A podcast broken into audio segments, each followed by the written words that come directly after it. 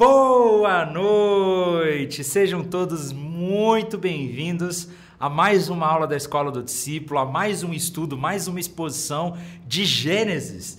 Que jornada boa! Nós estamos desde o começo do ano estudando Gênesis, na verdade, desde o final do ano passado, eu acho, né? Não lembro quando nós começamos, mas nós estamos aí há um bom tempo estudando o livro de Gênesis, tem sido uma alegria muito grande.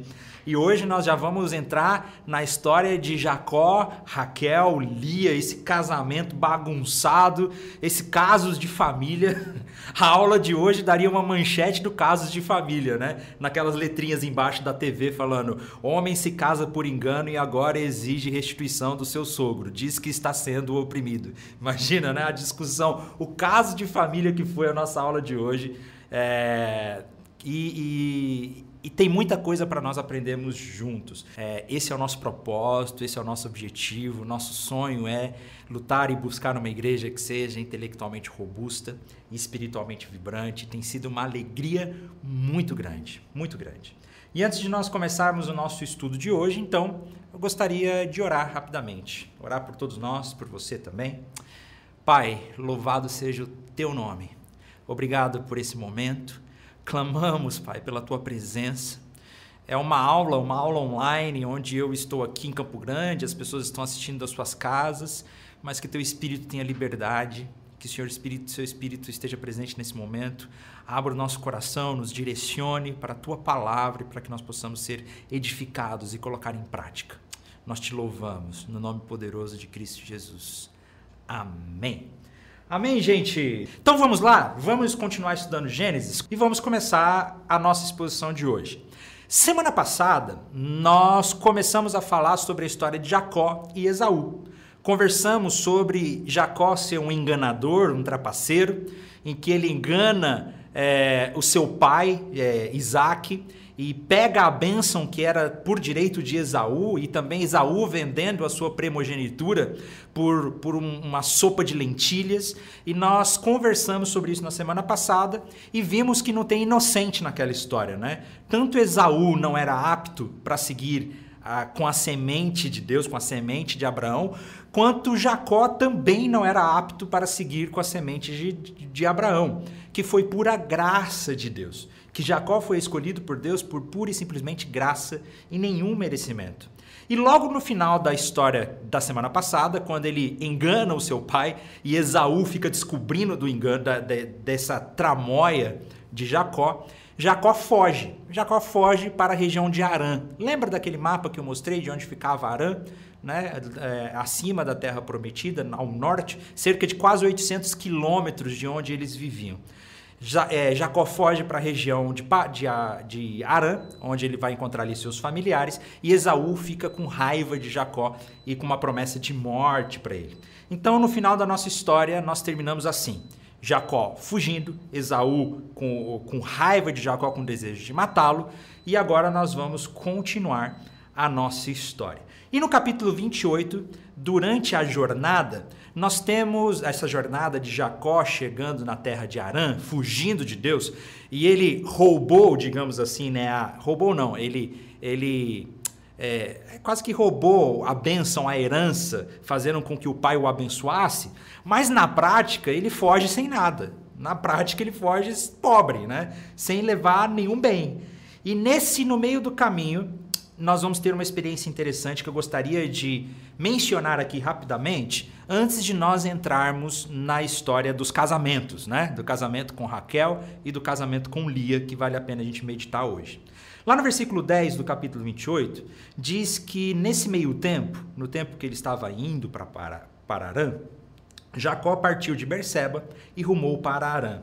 Quando o sol se pôs, chegou a um bom local para acampar ali e passou a noite encontrou uma pedra para descansar a cabeça e se deitou para dormir. Eu coloquei destacado um bom local aí, porque nós vamos ver daqui a pouco, nós vamos perceber que esse local onde ele descansou aleatoriamente, né, onde é, por acaso ele descansou, é o mesmo lugar onde Deus se revelou a Abraão também no passado, onde Deus se mostrou ali e o abençoou, e é o lugar que será chamado de Betel. E aí eles dormem. E agora nós vamos ter o famoso sonho de Jacó o sonho que é mencionado inclusive por Jesus no Novo Testamento. E é interessante esse sonho, Porque o texto diz assim: olha, enquanto dormia, sonhou com uma escada que ia da terra ao céu, e viu os anjos de Deus que subiam e desciam pela escada. No topo da escada estava o Senhor, que lhes disse: Eu sou o Senhor, o Deus do seu avô, Abraão, e eu e o Deus do seu pai Isaque. A terra na qual você está deitado lhe pertence. Eu a darei a você, a você e a seus descendentes. É esse sonho é muito interessante. Eu quero mencioná-lo aqui e, e, comentar sobre ele bem rapidamente. É interessante que no mesmo lugar onde Deus se mostrou para Abraão no passado, Deus agora escolhe Jacó por pura graça, a gente vai ver sobre isso, porque Jacó, ele é um enganador, ele é um trapaceiro, ele saiu fugindo do seu pai e, da sua, e do seu irmão, sem nada, pobre, e aí você imagina, e agora, será que Deus vai castigar Jacó? Será que Deus vai aparecer para Jacó e vai falar, como é que você faz uma coisa dessa? Como que você pode enganar o seu pai que já está cego? Mas incrivelmente, Deus aparece para Jacó e o abençoa. Fala, olha, a bênção que eu dei para o seu avô, para o seu pai, agora eu transfiro para você. Essa terra será do seu povo. Essa terra será sua. Essa é a terra prometida. Essa é a terra da semente de Eva. Lembra da nossa? Nós estamos desde o começo da nossa exposição falando da semente de Eva, né? A semente que trará aquele que esmagará a cabeça de Satanás. Então Deus está contando uma história. Deus está organizando a história da vinda do Messias. E esse sonho é muito simbólico. Esse sonho é profético, digamos assim. Porque Jacó tem um sonho onde o céu e a terra estão sendo conectados. Isso é incrível. Porque lembra das nossas primeiras aulas, quando nós falamos lá em Gênesis capítulo 3, para quem está acompanhando aí desde o início, que o pecado nos causou separação. O pecado trouxe separação entre nós, humanidade, entre o homem e Deus. E não há nada que nós possamos fazer para alcançar a Deus novamente. Então, durante o Antigo Testamento, existem meios em que Deus se revelava e que Deus fazia uma conexão com a terra através dos sacerdotes, através do tabernáculo, através do templo, que nós vamos ver a partir de Moisés. E aqui Jacó tem um sonho, que através desse sonho ele vê Deus se conectando com a terra. É como se Deus estivesse voltando para a terra e se reconciliando com o seu povo. Então esse sonho é profético, é algo que está dizendo, Jacó, através de você, através da sua família, através da sua descendência, Deus se reconciliará com o seu povo. A reconciliação, a solução do pecado, aquele que pisará a cabeça da serpente virá da sua descendência, virá dessa terra. Essa é a promessa de Deus. E aí, Jesus, lá no Evangelho de João, no capítulo 1, quando ele se encontra com Natanael, eu já preguei sobre isso, inclusive aqui na igreja, tem aí no YouTube, pesquise o que há de bom no cristianismo.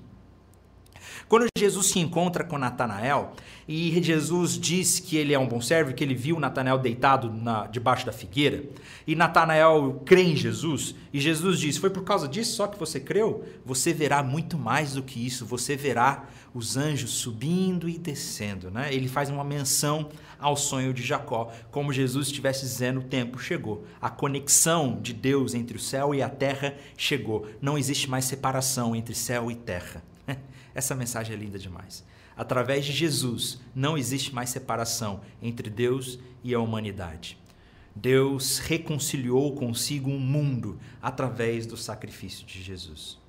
E o, o Sidney Greidanus, comentando sobre essa promessa de Deus a Jacó, ele vai nos lembrar que essa promessa é pura graça de Deus. Que Deus está dando sequência à sua própria promessa, Deus está sendo fiel a si mesmo, seguindo com a geração de Abraão, porque Deus é fiel e não por mérito nenhum de Jacó.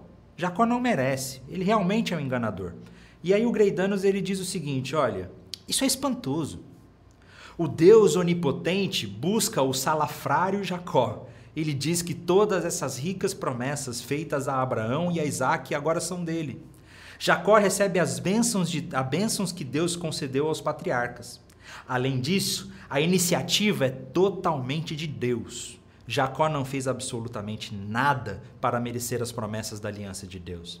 Na verdade, cometeu erros terríveis, muitos erros terríveis. Empenhou-se para agarrar as promessas de Deus com a própria esperteza, mas eis o resultado: um fugitivo correndo para longe da terra prometida. Não é possível agarrar e tomar as bênçãos de Deus. Elas só podem ser recebidas como gratidão. Deus é doador. A iniciativa é de Deus. É tudo graça de Deus. Aí nós encontramos a resposta do porquê Deus abençoa o salafrário do Jacó, como o Sidney coloca aqui. Deus abençoa o salafrário do Jacó que está fugindo sem nada, porque ele é doador. Porque ele é gracioso porque Ele fez o mesmo por mim e por você. Porque Ele nos abençoou da mesma maneira sem que nós mereçamos. E Ele morreu na cruz por nós, como a gente já falou na aula passada. Então, Jacó é abençoado. O texto vai dizer que Deus vai a promessa de Deus é que ele vai trazer Jacó de volta para sua terra, como diz no, no versículo 14: os seus descendentes serão numerosos quanto o pó da terra. Eles se espalharão por todas as direções, leste, oeste, norte e sul, e todas as famílias da terra serão abençoadas por seu intermédio e a sua descendência. A gente vê que é a mesma promessa feita para Abraão, que Jacó agora está dando sequência à promessa de Abraão. Além disso, estarei com você e, protegerei, e o protegerei onde quer que vá, onde, onde quer que vá. Um dia trarei você de volta a esta terra. Não o deixarei enquanto não estiver terminado, terminado de lhe dar tudo o que prometi. Jacó está fugindo por causa das suas tramóias. Jacó está fugindo por ser um enganador sem nada, mas Deus se revela graciosamente para ele. Essa é a primeira experiência que Jacó tem com Deus, porque ele não tinha ouvido Deus em nenhum momento. Essa é a primeira revelação de Deus a Jacó que nós temos. Na verdade, esse é o primeiro registro de um sonho que nós temos no Antigo Testamento. O próximo vai ser o de José. Mas esse é o primeiro registro de um sonho que nós temos no Novo Testamento, no Antigo Testamento, que Deus se revela a ele através de um sonho e promete, olha, você está fugindo, mas eu vou trazer você de volta. Você voltará. Então Jacó acordou e disse: Certamente o Senhor está neste lugar. Eu não, eu não havia percebido. Contudo, também teve medo e disse: Como é temível este lugar! Não é outro senão a casa de Deus é a porta para os céus. A gente percebe que Jacó começou a ter a sua primeira experiência real com Deus, onde ele teve temor. Talvez ele tinha, tenha, tenha tido temor de tudo que ele fez e disse: Deus gracioso. Interessante essa experiência. Então Jacó continua sua jornada. Eu não vou ler o capítulo inteiro aqui, eu não vou ler o texto inteiro, esse tem sido nosso combinado aqui, né? Senão nós ficaríamos muito tempo na nossa aula. Eu gostaria de fazer algumas meditações e refletir sobre alguns pontos mais importantes. Jacó continua sua jornada e chega na região de Arã, chega na, na, região da sua família, onde sua família vivia. Ele se aproxima então de um poço onde estavam alguns pastores de ovelha esperando que todos se reunissem para dar água às suas ovelhas. E Jacó pergunta: Olha, alguém conhece o Labão? Porque era tio dele, né? Alguém conhece o meu tio Labão? Alguém conhece Labão? O pessoal fala: Conhece Labão, inclusive a filha dele está vindo aí, ó a Raquel. Né? A Raquel está chegando aí, a filha dele. E o Jacó, então, se aproxima de Raquel, se apresenta, diz quem ele é. A gente vai ver logo depois que Raquel era muito bonita e que Jacó vai imediatamente se apaixonar por ela. Daqui a pouco a gente vai chegar nessa parte. Mas ele se aproxima de Raquel e diz que é da família e pergunta do pai dela. E aí ela vai levar Jacó até o seu pai, vai contar para o pai Labão que Jacó chegou e eles vão se encontrar. É interessante que nós temos um paralelo aqui com aquele servo de Abraão, lembra? Que foi buscar uma esposa para Isaac. É muito parecido o registro. Talvez o autor não diz isso, tá, gente? Não dá para a gente ter certeza. Mas talvez seja até o mesmo poço, né, onde ele encontrou Rebeca. E agora Jacó encontra Raquel. Mas é interessante que antes, na última experiência, o servo orou ele pediu direção de Deus. Mas aqui não tem Jacó orando em momento nenhum. Aqui é Jacó seguindo seus próprios desejos, fazendo o que ele quer, seguindo seus próprios sonhos. E a gente vai ver que ele vai continuar com esse ímpeto enganador que ele tem mais para frente, que ele vai enganar o seu próprio tio. Mas ele vai encontrar alguém à sua altura. Porque nós vamos descobrir que o tio dele, Labão, também era um enganador. Essa família está ficando cada vez mais interessante, gente. Essa família está ficando cada vez mais interessante. No versículo 13 do capítulo 29, quando ele sim diz que assim que Labão soube que seu sobrinho Jacó havia chegado, correu ao seu encontro. Ele o abraçou, o beijou e o levou para casa. Depois que Jacó lhe contou a sua história, olha só, depois que Jacó contou a sua história, Labão exclamou: Você é de fato sangue do meu sangue. Interessante. Depois que Jacó lhe contou a sua história. Que história de Jacó contou, gente? Provavelmente aqui Jacó contou tudo o que aconteceu. Ó, aconteceu isso, né? Eu tive que fugir da minha casa porque eu enganei meu pai. E é interessante quando Jacó conta tudo o que aconteceu com ele, Labão fala: Esse é sangue do meu sangue.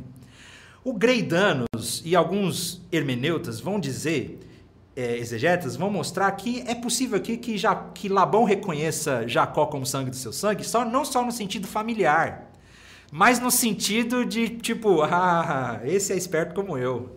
Esse tá interessado em dinheiro, enriquecer, em, em, se dar bem como eu tô. Então a gente, vai se dar bem. Esse é sangue do meu sangue. Gostei de você. Sabe quando você chega a pessoa, ah, gostei de você. É isso aí. Porque a gente vai descobrir que Labão também é meio salafrário, igual Jacó. E ele vai ser enganado por Labão.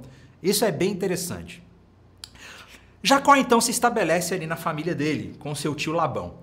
E Labão chega para Jacó e vai dizer: Ó, oh, Jacó, já que você está morando aqui, né?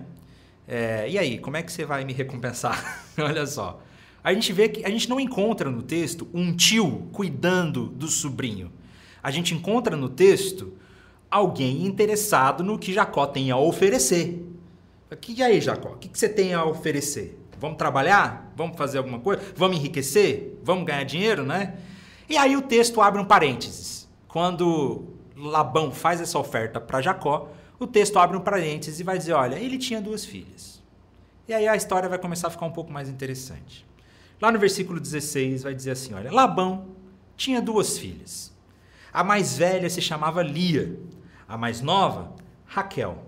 Os olhos de Lia eram sem brilho. Esse sem brilho é, é, é um jeito carinhoso de dizer, tá, gente? É, é, o mais provável mesmo, é um jeito carinhoso de dizer que, Raquel, que Lia era feia. Tá? Que Raquel era, era, era, era bonita e Lia era fraca de aparência. Mas Raquel tinha bela aparência e rosto atraente. Visto que Jacó estava apaixonado por Raquel, disse a Labão: Trabalharei para o Senhor por sete anos, se me der Raquel, sua filha mais nova, para ser minha esposa. Melhor entregá-la a você do que a qualquer outro, respondeu Labão. Fique aqui e trabalhe comigo. Então Jacó trabalhou sete anos por Raquel.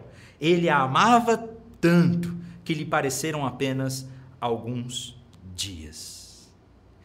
Gente, que história interessante. E eu queria tirar um tempinho para a gente tentar prestar atenção aqui no que está acontecendo. Porque muitas vezes, quando a gente bate o olho à primeira vista nesse texto, Parece algo tão lindo, né? Nossa, como Jacó amava Raquel. Olha, ele a amava tanto que ele trabalhou sete anos. Que amor lindo, que amor maravilhoso. Mas é interessante que talvez não seja bem assim. Que existem alguns detalhes que a gente pode perceber nesse texto. A, a primeira coisa, a gente vai ver que já que Labão era meio que um enganador. A primeira coisa que a gente percebe aqui é essa oferta de sete anos de trabalho.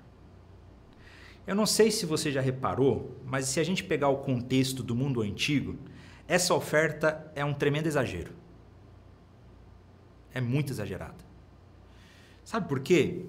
É, documentos antigos da, do Antigo Oriente Próximo, dessa época, mostram que geralmente o preço máximo, o preço máximo, tá, gente? O preço máximo que um homem pagava o dote para se casar com uma menina, com uma mulher, era de 50 ciclos de. É, 50 não, era de 5 ciclos de prata. 5 ciclos de prata. 50 ciclos de prata, perdão. 5 não. 50 ciclos de prata. Era o preço máximo. E quando eu digo preço máximo, é que assim, quem pagava 50 ciclos de prata eram os ricos os príncipes, né? Aquela galera que tinha grana mesmo para pagar o dote. Porque naquele tempo, como eu já falei na aula retrasada, né, os casamentos eram arranjados. Os casamentos não eram como nós estamos acostumados hoje em dia por amor. A maioria dos casamentos eram arranjados, né? E, e havia um costume de que o homem pagava um dote para a família. Tipo assim, eu vou te dar um presente para que você me dê sua filha. Quase que uma, uma, relação comercial. A gente percebe que Labão estava interessado nisso, estava interessado na relação comercial, tanto que depois a gente vai perceber que as filhas disseram que Labão trataram ela como mercadoria, como comércio. Então a gente já vê que tem muita coisa estranha nessas famílias, nessas duas famílias, né? na Jacó, na família de Labão. E é um preço exagerado.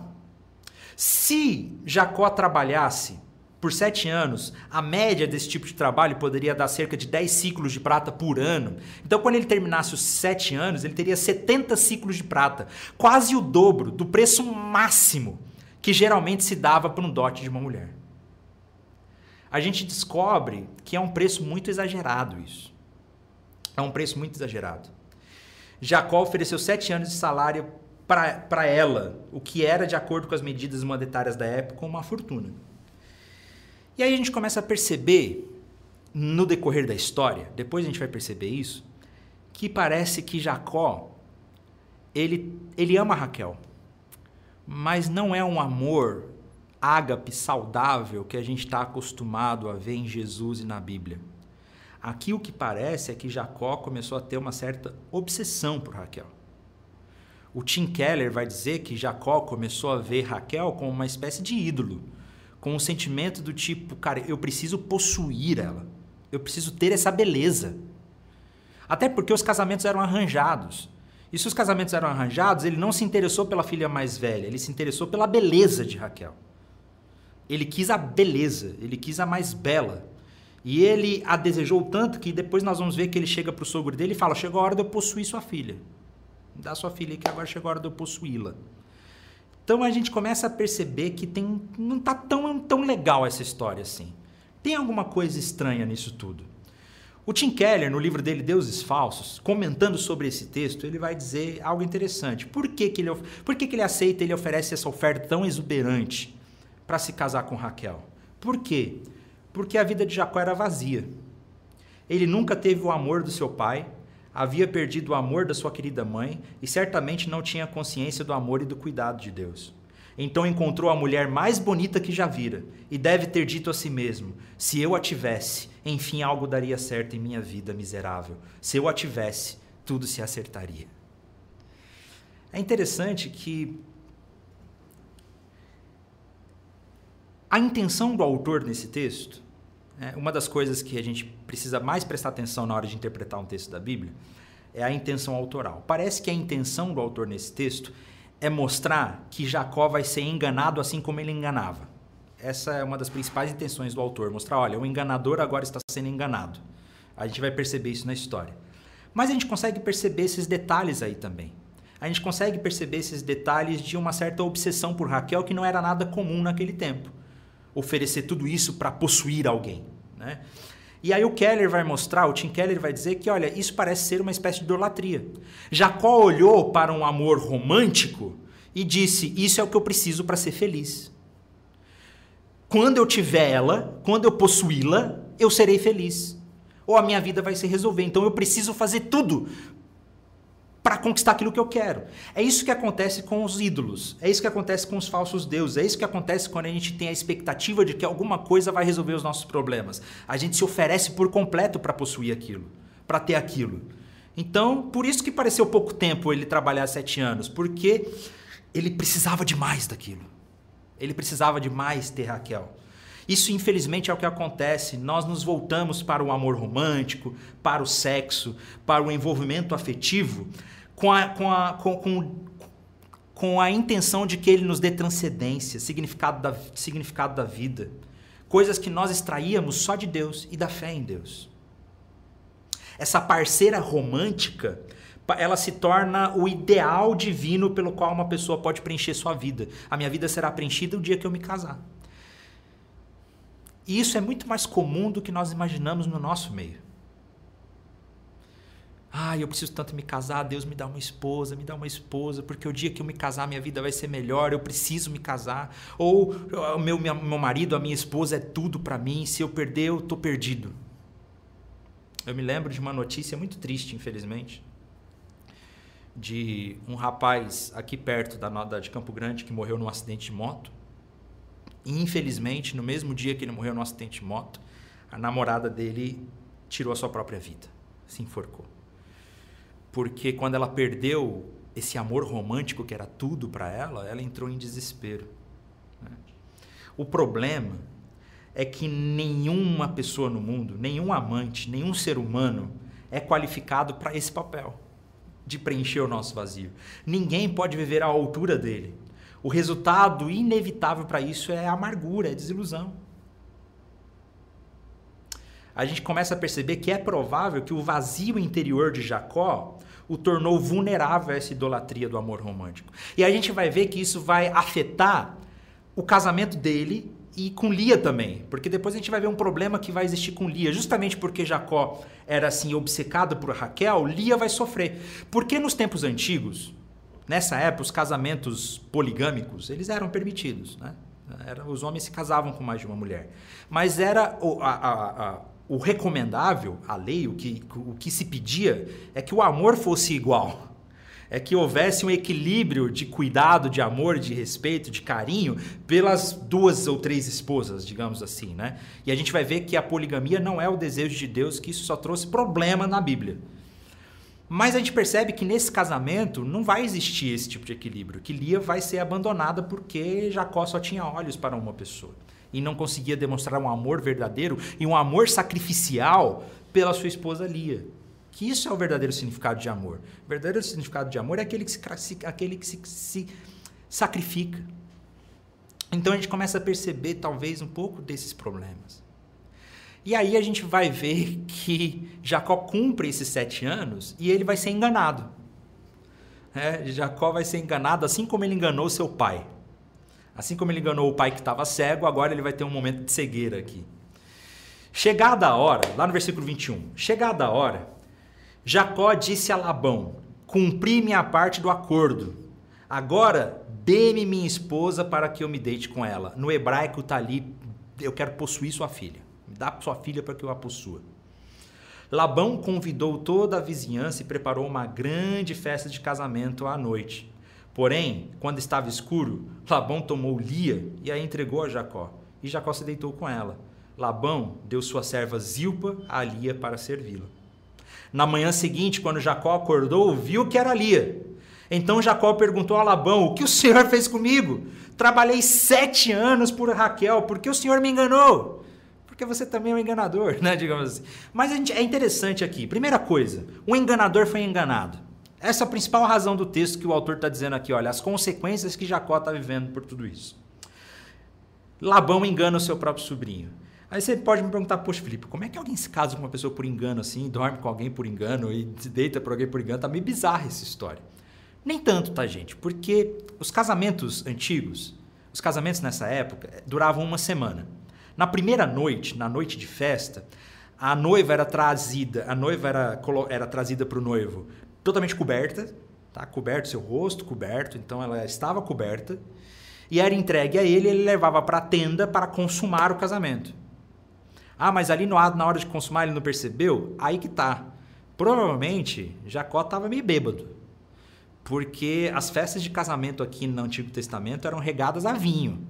Né? Era, lembra da festa de casamento que Jesus transformou água em vinho? Então as festas de casamento eram regadas a vinho. É provável que Jacó estava embriagado, já estava, né, percebendo, estava escuro e a noiva ainda vinha coberta e ele se deitou sem perceber. Né? Ele consumou o casamento ali sem perceber, foi enganado e quando ele acordou ele percebeu que era outra pessoa, que era a fraca de aparência, né, tadinha. Ele acordou, inclusive, gente. Essa história é muito interessante porque ela revela uma coisa legal. Você sabia que Jacó era analfabeto?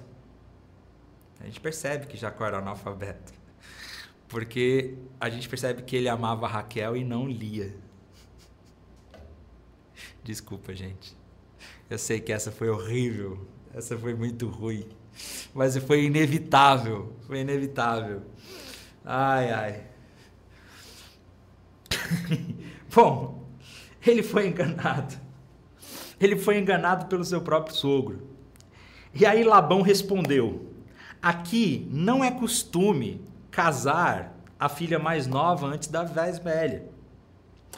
Espere, contudo, até terminar a semana de núpcias e eu também lhe entregarei Raquel, desde que você prometa trabalhar mais sete anos para mim. Jacó concordou em trabalhar mais sete anos. Uma semana depois de Jacó ter se casado com Lia, Labão lhe entregou Raquel. Labão lhe deu sua serva Bila, Raquel para é, serva Bila a Raquel para servi-la. Gente, olha só.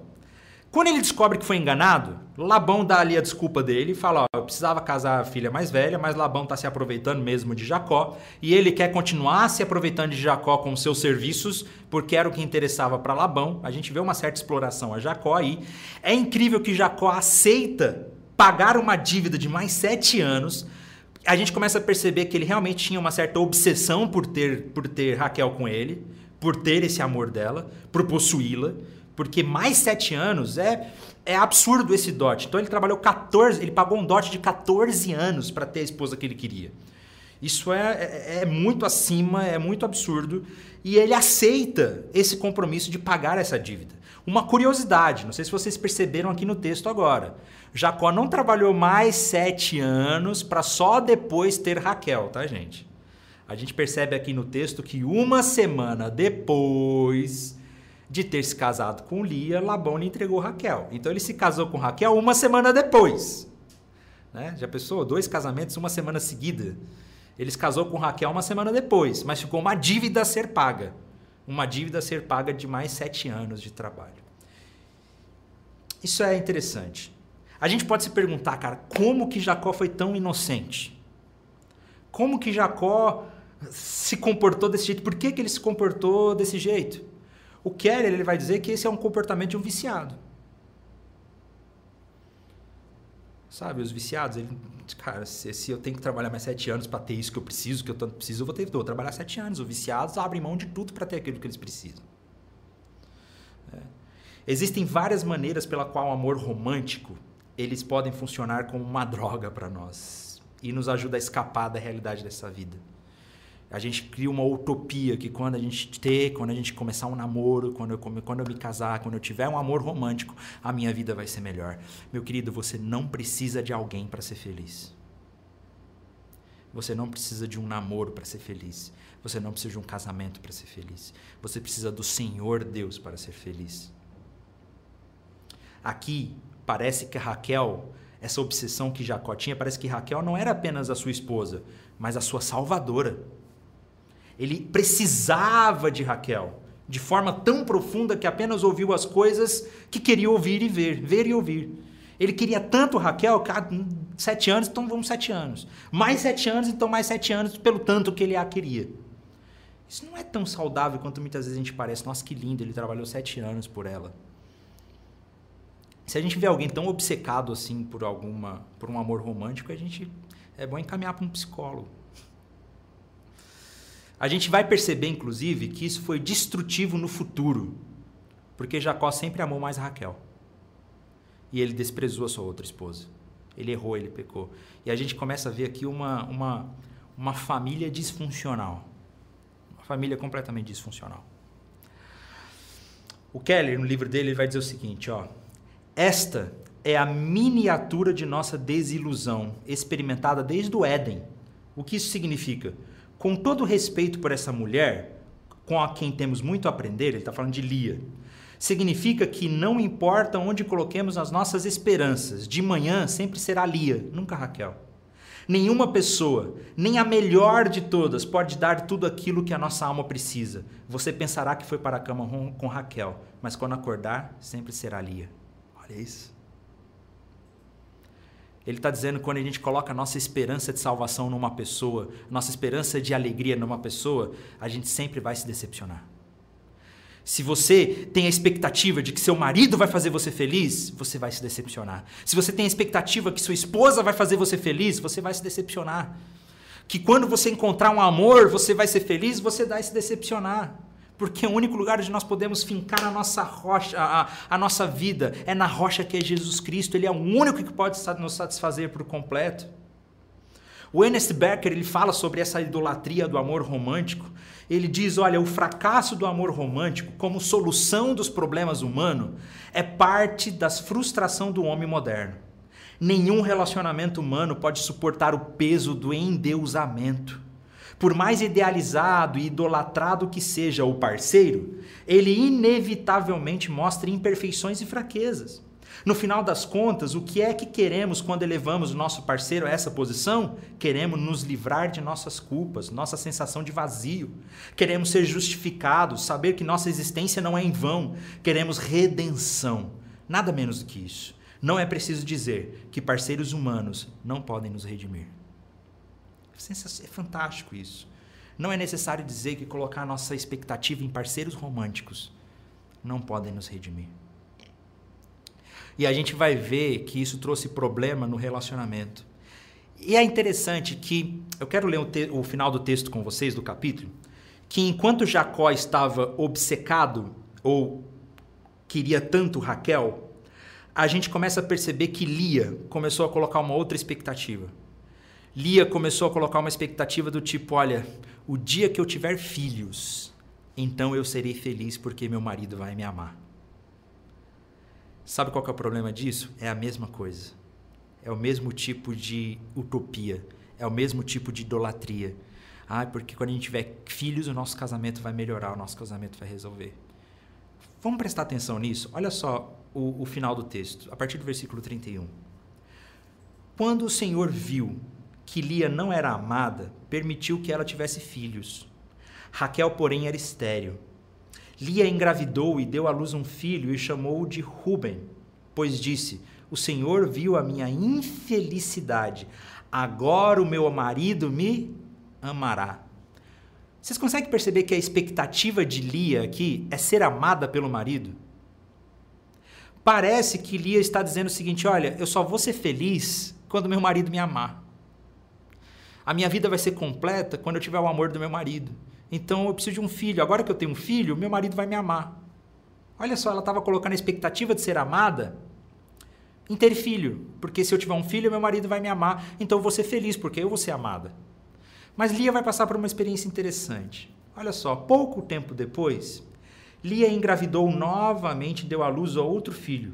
Chamou-o de Simeão, pois disse: O Senhor ouviu que eu não era amada e me deu outro filho. Lia engravidou pela terceira vez e deu à luz a outro filho, chamou-o de Levi, pois disse: Certamente desta vez meu marido terá afeição por mim, pois lhe dei três filhos. Olha a expectativa dela. Agora meu marido vai olhar para mim. Agora o meu marido vai me amar, pois eu lhe dei três filhos. Mas a gente sabe que isso não traz satisfação para a nossa vida. Mas olha o final do texto, que interessante. Lia engravidou mais uma vez e deu à luz a outro filho. Chamou-o de Judá, pois disse: Agora louvarei ao Senhor. Então parou de ter filhos. Interessante que aqui parece que Lia passa por uma experiência com Deus e ela descobre que a satisfação dela não virá do amor do marido. A satisfação dela não virá de ter filhos. A satisfação dela virá do Senhor. Então ela percebe isso Talvez ela passou por uma experiência com Deus, ela entendeu que o coração dela estava no lugar errado e ela disse: Agora eu vou louvar o Senhor. Agora a minha satisfação está no Senhor. Quando a gente vê essa história, a gente não vê muitos heróis nela, né? Não tem o herói Jacó, o herói Labão, Raquel, Lia. A gente vê seres humanos corrompidos, pecadores, salafrários. A gente vê eu e você ali dentro é um reflexo da humanidade, de quem nós somos. E a gente vê um reflexo da graça de Deus na vida de Jacó. E se tem algo que nós podemos aprender com essa experiência, com esse texto, é que o único lugar que nós podemos encontrar satisfação verdadeira é em Cristo Jesus. Que nenhum amor romântico vai trazer para nós felicidade, satisfação e alegria. Nenhum amor romântico. Amém? Muito bom, né? Interessante. Tá bom, gente? Deus abençoe vocês. Que a semana de vocês seja incrível